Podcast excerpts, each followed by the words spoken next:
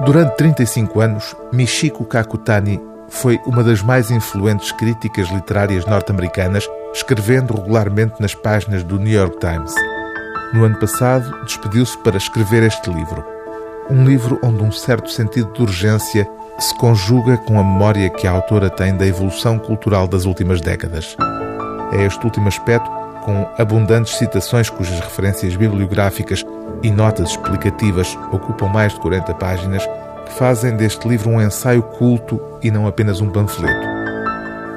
Em A Morte da Verdade, Michiko Kakutani tem como alvo primordial Donald Trump, aliás, referido logo no subtítulo da obra, A Falsidade na Era de Trump.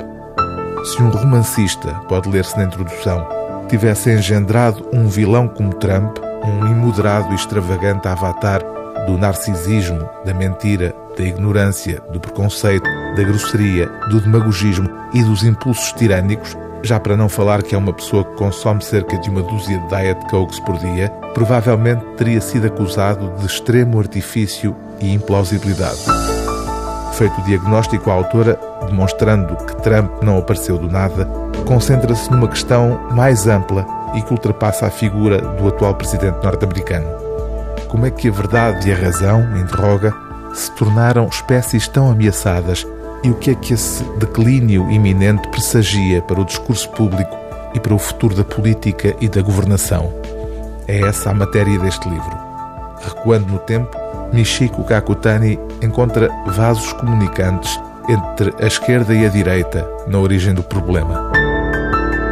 O relativismo, escreve a autora, tem imperado desde o começo das guerras culturais na década de 1960.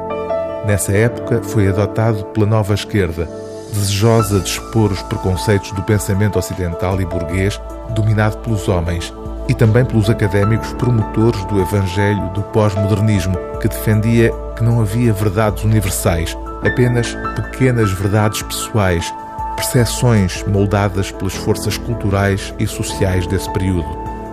Desde então, os argumentos de índole relativística foram sequestrados pela direita populista, nomeadamente pelos criacionistas e pelos negacionistas das alterações climáticas, que insistem que as suas visões sejam ensinadas em paralelo com as teorias baseadas na ciência. O livro do dia TSF é A Morte da Verdade, A Falsidade na Era Trump, de Michiko Kakutani, tradução de Alberto Gomes, edição Presença.